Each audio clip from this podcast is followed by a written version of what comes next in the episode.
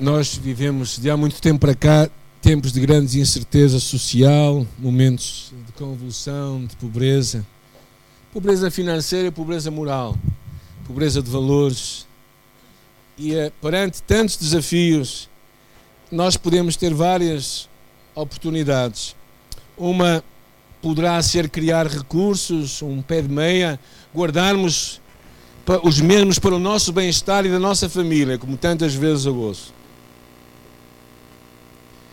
E assim ficamos a aguardar para nós esse pé de meia, para mais para a frente termos com que nos safarmos, perdoem a expressão. Outros acham que se calhar perante tão grande escassez, o melhor é nem nos envolvermos, porque a diferença que nós vamos fazer é quase nenhuma.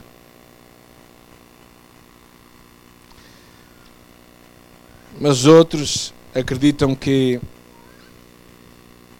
o pouco que nós podemos fazer pode provocar mudanças na vida de pessoas. E este eu creio que é o desafio que todos nós temos: de nos envolvermos de tomarmos riscos e de vermos Deus a agir. Jesus cruzou-se com muitas pessoas necessitadas, muitas milhares de pessoas necessitadas. Pessoas que estavam desesperadas à procura de ajuda, e ele mesmo sendo o Senhor de tudo e de todos, decidiu envolver-se. Arregaçou as mangas e fez a diferença na vida de algumas pessoas. E ele não acabou com a pobreza no mundo mas ele decidiu fazer a diferença na vida de alguns. E creio que este envolvimento de Jesus e dos seus discípulos, de certa forma, fornece um modelo para nós, como pessoas e como igreja, de qual deve ser a nossa participação no meio de uma sociedade que está enferma. Vamos nos isolar, vivermos a nossa igrejinha, Vamos nos queixar de falta de recursos, de sermos uma igreja pequena e insignificante? Ou será que nos vamos envolver e correr riscos e esperar que os verdadeiros milagres aconteçam por causa de Deus e não por causa de ti e de mim? A passagem que hoje vamos ler é uma passagem que encontramos no livro de Mateus, capítulo 14, versículo 13 até ao 21. E diz assim: Jesus, ouvindo isto, retirou-se dali, num barco, para um lugar deserto, apartado. E sabendo o povo, seguiu a pé desde as cidades. Versículo 14. E Jesus, saindo, viu uma grande multidão, e possuído de íntima compaixão para com ela, curou os enfermos. E sendo chegada a tarde, os discípulos aproximaram-se dele e disseram: Senhor, o lugar é deserto a hora avançada, despede a multidão para que vão pelas aldeias e comprem comida para si. Jesus, porém, lhes disse: Não é necessário que vão, dá-lhes voz de comer. e eles, porém, disseram: Senhor, não temos aqui senão cinco pães e dois peixes. E ele disse: Trazemos aqui. E tendo mandado que a multidão se assentasse sobre a erva, tomou os cinco pães e os dois peixes, erguendo os olhos aos céus, abençoou e partiu e deu aos seus discípulos, e os discípulos deram à multidão. E comeram todos e saciaram-se e levantaram dos pedaços que subjaram doze alcofas cheias. E os que comeram foram quase 5 mil homens, além das mulheres e crianças. E faço agora uma pergunta. Por que, que só fala dos homens, dos 5 mil homens, e não fala das mulheres e crianças? Porque eram muito mais. E porque os homens comem mais. Se calhar é isso também, Cristina. Acho que as duas têm razão. Porque os homens comem mais e, e as mulheres e as crianças seriam muito mais que os homens e por isso eram incontáveis. Eu acho que esta passagem é uma passagem que a mim me impressiona porque dá muito para mim um modelo de como nós, como igreja, devemos agir num mundo cheio de necessidades.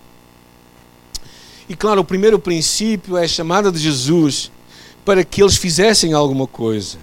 Jesus, vendo, diz aqui a palavra, Jesus, saindo no versículo 14, diz: Viu uma grande multidão e possuído de uma íntima compaixão. Não sei se vocês repararam neste cartaz aqui vermelho que diz missão e depois diz compaixão. E podes ler isto de duas formas, não é? Compaixão, ou podes também ler compaixão. Tem a ver com realmente o que é a palavra composta. E é uma chamada para, para nós nos envolvermos. Alguém disse que o, o oposto do amor não é o ódio, mas a indiferença. Eu li uma história que me impressionou imenso. Seis homens ficaram bloqueados numa caverna por uma avalanche de neve e teriam que esperar até o amanhecer para poderem receber socorro. Cada um deles tinha um pouco de lenha que usavam para alimentar uma pequena fogueira que estava ao redor deles. Se o fogo se apagasse, eles sabiam todos iriam morrer de frio antes que o dia clareasse. A cada momento, um homem deveria pegar um pouco de madeira e alimentar o fogo. E só assim sobreviveriam. O primeiro homem era um racista. Olhou demoradamente para os outros cinco e descobriu que um deles tinha pele escura. E então pensou: aquele negro, jamais vou dar da minha lenha para aquecer um negro. E guardou-a, protegendo-a dos, dos demais. O segundo homem era um rico avarento Estava ali porque esperava receber os juros de uma dívida. Olhou ao redor e viu em torno, em torno daquele fogo um homem da montanha. No seu rosto, no seu rosto estava a pobreza. Um homem com roupas velhas, remendadas. Ele fez contas ao valor daquela lenha e pensou no lucro que poderia ter com ela e disse: E eu dar a minha lenha para aquele pobre? Nem pensar. O terceiro homem era o negro. Os seus olhos fechavam de ira e ressentimento. Não havia perdão no seu coração. E, na verdade, no meio daquele sofrimento, um pensamento muito prático lhe ocorreu. É bem provável que eu precise desta lenha para me defender. Não houve alguém me atacar. Além disso, jamais daria a minha lenha para salvar aqueles que me oprimem. E guardou a sua lenha com cuidado. O quarto homem era o pobre da montanha. Ele conhecia mais que todos os caminhos, os perigos, os segredos daquela montanha e pensou: esta nevasca vai, pode demorar vários dias. O melhor é eu guardar a minha lenha. O quinto homem parecia alheio a tudo, era um sonhador olhava para as brasas e na sua cabeça começavam a carregar as suas os seus pensamentos, as suas alucinações, nem teve tempo para pensar em colocar lá a lenha. E o sexto homem trazia nos seus vincos da testa, nas mãos cheias de calos, os sinais de uma vida de trabalho. O seu raciocínio era curto e rápido. Esta lenha é minha, custou o meu trabalho, não a vou dar a ninguém. Com estes pensamentos, os seis homens permaneceram imóveis. A última brasa se apagou e finalmente o fogo também. Ao alvorecer o dia, quando os homens de socorro chegaram à caverna, encontraram seis cadáveres congelados, cada um segurando um feixe de lenha. E olhando para aquele triste episódio, o chefe da equipa de socorro disse: o frio que os matou não foi o frio de fora, foi o frio de dentro. O frio que os matou não foi o frio de fora, foi o frio de dentro. E quando eu olho para este episódio e vejo Jesus cheio de compaixão, olhando para aquela multidão, com muitos enfermos, eu começo a pensar em ti e em mim. Será que eu tenho compaixão? Será que eu verdadeiramente me importo com alguém? Será que eu verdadeiramente estou interessado nesta coisa que é missões, que de vez em quando, uma vez por ano, a igreja decide fazer? Será que isto é uma paranoia do grupo de alcance que tem que cumprir calendário? Ou será que verdadeiramente faz toda a diferença e eu me importar e eu ter compaixão. Tudo começa com o coração. E se nós conseguirmos entrar dentro deste episódio e vermos Jesus, imaginem Jesus, a multidão tinha andado oito quilómetros, rodeando um deserto que está à volta daquele mar da Galileia, oito quilómetros a andar, estava cansada já, o dia foi passando e Jesus ficou cheio de compaixão. Procura pensar como é que Jesus olhava para aquela multidão. Procura pensar nos seus pensamentos. O que é que Jesus pensaria daquela gente? Quanto é que ele se importou? Na verdade, hoje tu e eu vivemos numa sociedade que nos tem sedado a todos nós. E basicamente muitos de nós não vemos o que se passa à nossa volta. Não estamos atentos à miséria. E achamos, se calhar, que nós não vamos fazer grande diferença na vida de alguém. Às vezes só vemos pessoas que se querem aproveitar um pouco de nós. Mas Jesus vê pessoas com necessidades, não passa ao lado, ele se envolve. Como naquela história do bom samaritano, que diz que ocasionalmente descia pelo mesmo caminho um certo sacerdote e vendo passou do lado. E de igual modo também um levita chegando àquele lugar e vendo passou do lado, mas um samaritano. Vamos mudar isto tudo, ok? Vamos mudar esta história toda. Vamos dizer assim: descia pelo mesmo caminho um pastor, líder de uma igreja, e vendo passou do lado. E, e também naquele caminho passava um evangélico, um crente fiel na igreja, que também vendo passou do lado, mas passando por ali um católico, ficou cheio de compaixão. Porque na verdade é isto, não é? Ou vamos, ou vamos achar que estamos a defender uma causa, se não é a causa de Deus, é o que está em causa, não é nada mais. Quem és tu nesta história? Quanto, quanta paixão tu tens por as pessoas à tua volta? Quanto tu te importas? Quanto é que tu consegues ver este Jesus real, que se importa, hoje também, por uma multidão que está completamente desorientada e que espera que tu e eu sejamos uma igreja que se importe, que tenha paixão por elas. Mas se calhar tu estás a pensar assim: eu tenho é que viver a minha vidinha, guardar a minha família. A ver se chegamos todos ao céu e não percebemos que estamos a caminhar para o inferno. Porque quando nós nos importamos, também não estamos a criar uma igreja e uns, uns filhos que se vão importar. Nós estamos a reproduzir exemplos numa nova geração. Eu temo que, às vezes, nós achamos que vir à igreja só falta pôr cartões aqui, às vezes, na igreja. Para as pessoas marcarem. O... Agora já não se marca o cartão, não é? Esqueci-me, já sou da velha guarda eu. Mas, às vezes, parece que nós só nos importamos com isso como se isso fosse mais importante. É importante termos paixão, compaixão. Estarmos dispostos a nos envolver, sujar as mãos, acreditar que vamos fazer uma diferença. A história é empolgante, porque a história fala acerca de usarmos o pouco que nós temos e Deus vai fazer muito. Não é isso que acontece na história? Porque naquela história toda, com as horas a passar e, e, vendo que não havia, não havia realmente comida por perto, não havia nem o pingo doce, nem o recheio, nem, nem o continente, nem qualquer, nem um, porco no churrasco, como está aquele lá fora. Ou seja, ou seja, não havia nada mesmo para ninguém, era um deserto onde eles estavam. E claro, eles pensaram, bem, é curioso porque Filipe, no livro de João, diz assim: Senhor, não ia chegar 200 denários para alimentar esta multidão. Eu tive a fazer contas, mais ou menos, 200 denários. Ora bem, 200 denários é mais ou menos meio ano de trabalho. Vamos imaginar que, que tu ganhas 750 euros, não é? Não estou a pôr muito para cima nem muito para baixo, por mês. É? Então, 750 euros por mês é?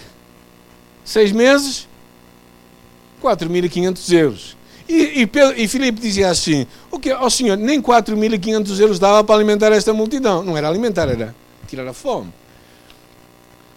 Ou seja, verdadeiramente prático nos cálculos, péssimo nas conclusões. É o que muitos de nós somos. Somos muito práticos nos cálculos, mas péssimos nas conclusões. Porque não conseguimos ver que quando nós colocamos o que temos nas mãos de Jesus, Deus pode fazer milagres. Porque, curiosamente, naquela história, o que encontramos é um menino com um lanche. Naquele lanche havia cinco pães e dois peixes. O que é cinco pães e dois peixes para uma multidão de cinco homens, fora mulheres e crianças? Hã? O que é aquele cinco pães e dois peixes para uma multidão de cinco mil homens, mais crianças e mulheres? O que é? Nada. É muita coisa. Porque é com aquilo que era que o milagre aconteceu. Porque grande diferença, verdadeiramente. A história é impressionante.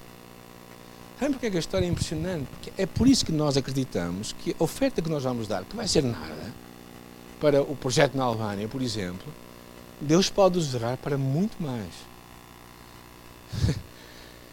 É por isso que nós nos envolvemos, mesmo que seja tão pouco, na vida dos nossos missionários e, e por mês nós damos à volta de 450 euros para missões, que é nada, mas nós acreditamos que isso vai fazer diferença na vida deles. Alguns de nós dizem quando, quando os meus filhos forem embora de casa, eu vou ter dinheiro. Os meus já foram. Tenho um pouco mais. Mas Deus vai usar o que tu tens, mesmo que pareça nada. E é interessante, porque não importa se tu tens muito ou pouco, não importa se a nossa igreja é grande ou pequena, o que importa é se eu e tu estamos dispostos a dar tudo a Deus. Essa é a grande chave. E eu creio sinceramente que Deus dá a cada geração os recursos para cumprirem a sua chamada e alcançar a sua geração. Deus nunca te daria uma ordem se tu não o pudesses fazer. Então eu creio que de alguma forma Deus está a chamar a igreja portuguesa hoje, no século XXI, para fazer uma diferença e eu creio que nós podemos fazer essa diferença. Alguns dizem, ah, não, somos tão poucos, pois somos. É importante isso? Será que é importante verdadeiramente? Eu acho que o mais importante é saber se os poucos que nós somos estamos dispostos a dar tudo. Ou será que, mesmo sendo muito, estamos desejosos de guardar tanto? que é isso que às vezes me custa muito mais pensar. Quando eu penso na dimensão da tarefa, naquela altura, era uma multidão neste caso. Nos nossos dias é alcançar os confins da terra. E quando eu penso nos recursos daquele dia, que era um lanche de um menino para alimentar uma multidão, e quando eu penso nos recursos de hoje, que é a Igreja de Deus e o poder do Espírito Santo em nós, então faz-me acreditar que muitas coisas podem acontecer por causa de Deus. Porque quando nós entregamos o que nós temos, o pouco que nós temos, Deus vai fazer muito. Amém? Alguns améns, graças a Deus. Eu ainda não perguntei se está disposto a entregar o pouco que tu tens para que Deus faça muito. Mas espero também que respondas amém. Porque é isso que Deus quer de ti e de mim. Alguns de nós somos tão avarentos com o pouco que nós temos. Não percebemos que a vida vai assim. A vida vai desaparecer no ápice. Há um tempo atrás eu era todo, o meu cabelinho todo preto. Olhem agora. Cada vez mais parecido com o meu pai, diziam alguns dos meus irmãos. Talvez estou a seguir o caminho dele, não é? Na idade. Graças a Deus. Espero ir até onde ele foi, que foi uma rica idade, 85 anos. Se assim for, ainda tenho uma porrada de anos para correr. O final da história é muito interessante porque o milagre acontece. O que encontramos é que Jesus manda sentar, versículo 19, sobre a relva, toma os cinco pães e os dois peixes, ergue os olhos para o céu, abençoa, parte os pães, dá aos discípulos e os discípulos dão à multidão encontramos algo que é muito interessante. É, é, é, esta ideia de que Jesus sabia que o milagre ia acontecer, mesmo assim ele busca o Pai e pede a sua direção. encontramos verdadeiramente aqui um, um, Cristo importado em mostrar que a sua dependência era do Pai. Ele não fazia nada por ele próprio. Como nas suas palavras, quando ele disse mais à frente: Sem mim, nada podeis fazer. E nós pensamos que podemos fazer tantas coisas sem Deus. E na verdade, às vezes fazemos tantas asneiras. é isso que nós fazemos. Porque achamos que podemos fazer tantas coisas para Deus na nossa própria força. Tantas vezes eu me encontro assim. Eu próprio.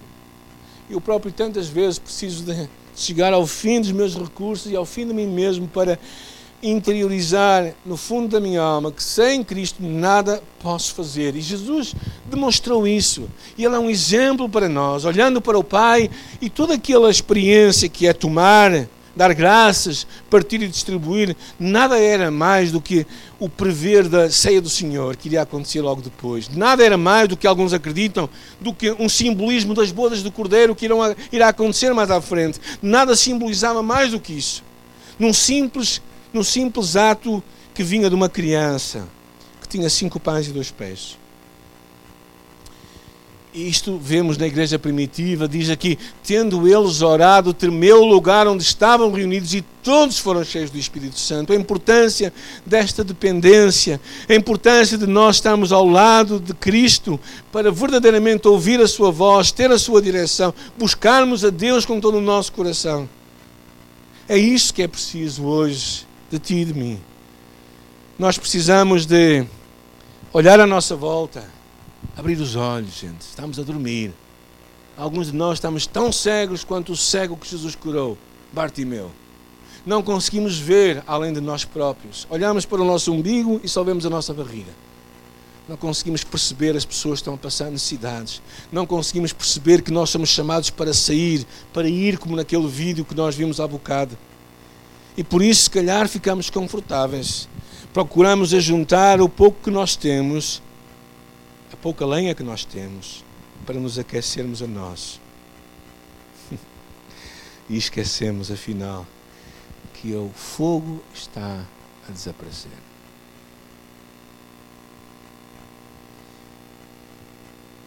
Quanto é que tu estás a envolver-nos? Estás disposto a envolver-te? Verdadeiramente olhares com compaixão.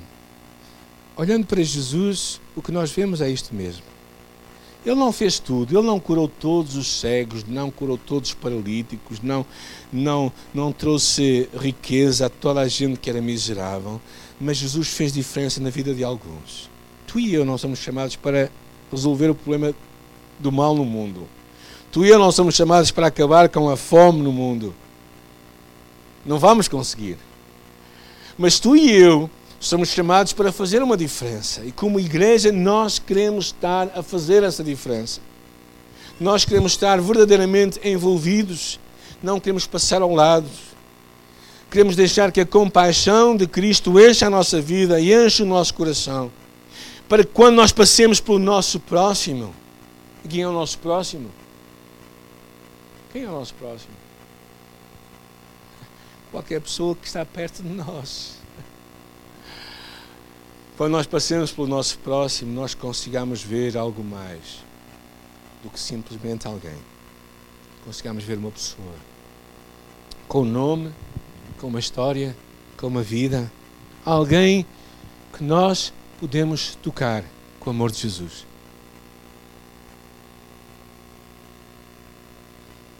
E é isso que eu acredito que nós também, como igreja, temos que fazer.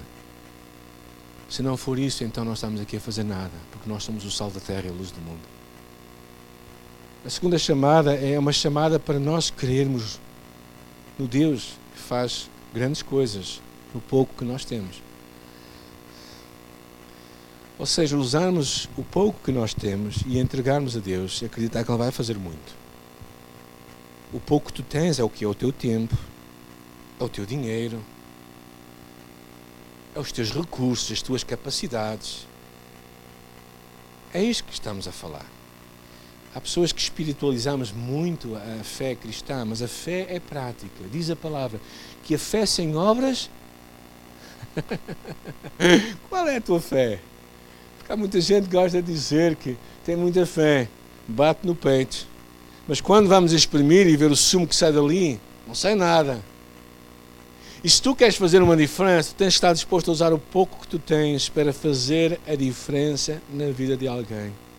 Quando nós confiamos o pouco que temos a Deus, Deus vai fazer grandes coisas. É. Nós temos sido uma história, a história da nossa igreja é uma história de ver Deus agir nas pequenas coisas. E finalmente não ficarmos arrogantes, vaidosos, independentes, mas buscarmos a Deus. Verdadeiramente sondarmos o nosso coração. Quando temos coisas de Deus, sondamos o nosso coração e perguntamos: Deus, o que é que eu devo fazer? O que é que eu devo fazer? Com a minha vida, com o meu tempo. Como é que eu te posso obedecer melhor? Eu não sei quantos mais anos Deus me vai dar como pastor numa igreja, quantos mais anos eu terei.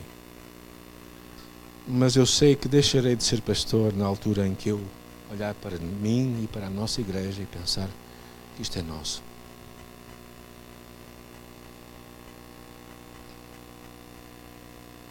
Porque Deus nos traz à terra para sermos luz do mundo e sal da terra. Não é para nós ficarmos no saleiro, guardados do mundo contaminado. Na verdade, estamos nos a estragar a nós próprios. Enquanto Deus nos chama para nós sairmos e nos envolvermos e sujarmos as mãos. Por isso é que eu acredito no projeto que nós temos como igreja, na obra social. Por isso é que às vezes eu uso o meu carro para transportar móveis e, e tenho feito já quase mudanças lá dentro que Deus quer que nós nos envolvamos. E não, não podemos passar ao lado. Quem passa ao lado não é um bom samaritano. Quem passa ao lado não conhece Jesus, não percebe o Evangelho, não entende que o Evangelho tem que ser tem que ser prático, tem que ser real, tem que ser autêntico, tem que ser vivido, tem que ser materializado. Nós estamos a fazer uma disciplina chamada História da Igreja. Estudamos a, o pensamento grego dos primeiros séculos e descobrimos, se calhar, porque é que as nossas igrejas tantas vezes dividimos tanto o espiritual do material e achamos, sem querermos, que as coisas mais espirituais é que são importantes e as coisas que nós fazemos materiais não são tão importantes assim para virmos realmente a descobrir que afinal tudo é de Deus. Jesus disse: quer comais, quer bebais, quer façais, qualquer outra coisa, fazei-o para a glória de Deus. Significa que amanhã, quando tu fores trabalhar e o teu patrão não era grande coisa, vais pôr o pior cenário, não é? Tu vais trabalhar para quem? Para quem? Para a glória de Deus. É Deus que vê. É Deus que te vai recompensar. Ele dá-te a recompensa, assim um bocadinho mais para um bocadinho mais avarenta ou mais generosa, mas verdadeiramente é a glória de Deus que está em causa, não é mais ninguém. E eu acho que esse é o grande desafio que nós temos. Para mim, esta passagem é um modelo de igreja, é um modelo de uma igreja que se envolve, que quer fazer uma diferença no mundo de necessidade, que acha que olhando à nossa volta, vendo tanta necessidade, não diz, eu não vou fazer nada. Ela vai dizer, eu vou fazer alguma coisa. E Deus vai fazer muito mais. Esta é a igreja que Deus tem colocado no meu coração. Eu espero que também coloque no teu. Porque se não for assim, estás noutra igreja. Pelo menos não na minha. Aquela que está no meu coração. Naquela que eu gostaria de ver verdadeiramente demonstrada nas nossas localidades, onde nós podemos tocar a vida de pessoas. E por isso eu te quero encorajar neste dia, em vez de contares não sejas como o meu. O meu paizinho era, um, uma pessoa curiosa. O meu pai sempre tinha a desculpa de que os outros faziam muito menos que ele.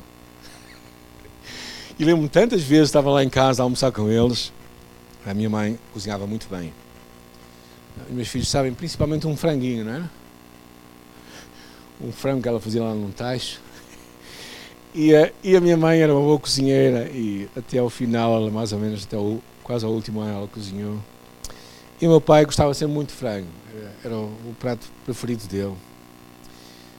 Mas quando, mas quando nós conversávamos acerca de, de fé ou acerca de algumas pessoas da igreja, vinha à baila, o meu pai sempre costumava dizer: Ah, os outros são piores que eu. O pai sempre tinha o dom de se comparar com aquelas pessoas que não eram as melhores.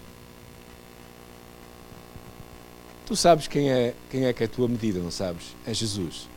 A minha medida é Jesus. E se tu te queres comparar com alguém nesta história, compara-te com Cristo. O Cristo que, olhando, teve compaixão. Também espero que hoje e esta conferência que hoje estamos a terminar possa significar para ti um pouco de compaixão. E que tu te envolvas. Não passes ao lado. Não não olhes para os outros e digas, ah, que eles não fazem nada. Olha para Cristo. E eu sei que quando nós olhamos para Ele, a nossa vida é transformada. Eu te quero encorajar a fazer isso, não é? Que o que tu podes fazer para Deus, Deus vai usá-lo. Seja muito ou pouco. Eu acredito que a nossa igreja está simplesmente a começar a fazer alguma coisa na comunidade. simplesmente a colocar um dedo, um dedo somente. Eu acredito que há muito mais que nós podemos fazer. Porque o nosso Deus é muito maior do que aquilo que nós temos visto até hoje. E por isso envolvamos-nos, abracemos, não fiquemos de lado, não deixemos as águas passarem. Abracemos o que Deus tem para nós. Alcancemos a chamada de Deus para a nossa vida. Abracemos, vivamos os nossos dons, envolvamos-nos na causa. Estejamos envolvidos naquilo que Deus vai proporcionar através da nossa igreja. Eu não acredito que não haja nada aqui na igreja que tu não possas te envolver. Mas tens que estar presente tens que ajudar, tens que ser parte da solução. Porque se não fores parte, nunca te vais envolver. Vais sempre olhar de fora. Como alguém que não veste a camisola, como alguém que sempre está disposto a ver os defeitos, mas nunca está disposto a contribuir para nada. Deus quer levantar uma igreja diferente, eu acredito. Esse foi o Jesus que eu conheci nesta passagem. Um Jesus que tem compaixão, um Jesus que se envolve, um Jesus que se aplica, que, que se empenha, que faz uma diferença. E às vezes há um preço a pagar, há um custo. Há um custo a pagar. Nós não podemos servir e não ter custo a pagar. Há um custo a pagar, há um custo de tempo, há um custo de energias, há um custo de dinheiro, há um custo de, sei lá, de tantas coisas, de relacionamentos que ficam às vezes um bocado mais que temos que ajustá-los melhores, mas nós precisamos de nos envolver. Porque Deus está à espera de uma igreja assim. Eu creio que em Portugal Deus tem levantado a sua igreja para fazer uma diferença e nós somos essa igreja. Não somos outros. Eu louvo a Deus pelos missionários que, são, que estão a fazer o trabalho difícil lá no campo. A, a lidar com pessoas, a enfrentar as dificuldades mas a ver Deus agir através deles. E nós, como igreja, queremos apoiar, queremos orar e queremos também enviar. Por isso, envolve-te, não passes ao lado. Oremos. Senhor, nesta manhã eu, eu oro, Pai. Vamos ficar em pé, está bem? Quem puder, fica em pé. Quem não puder, pode continuar.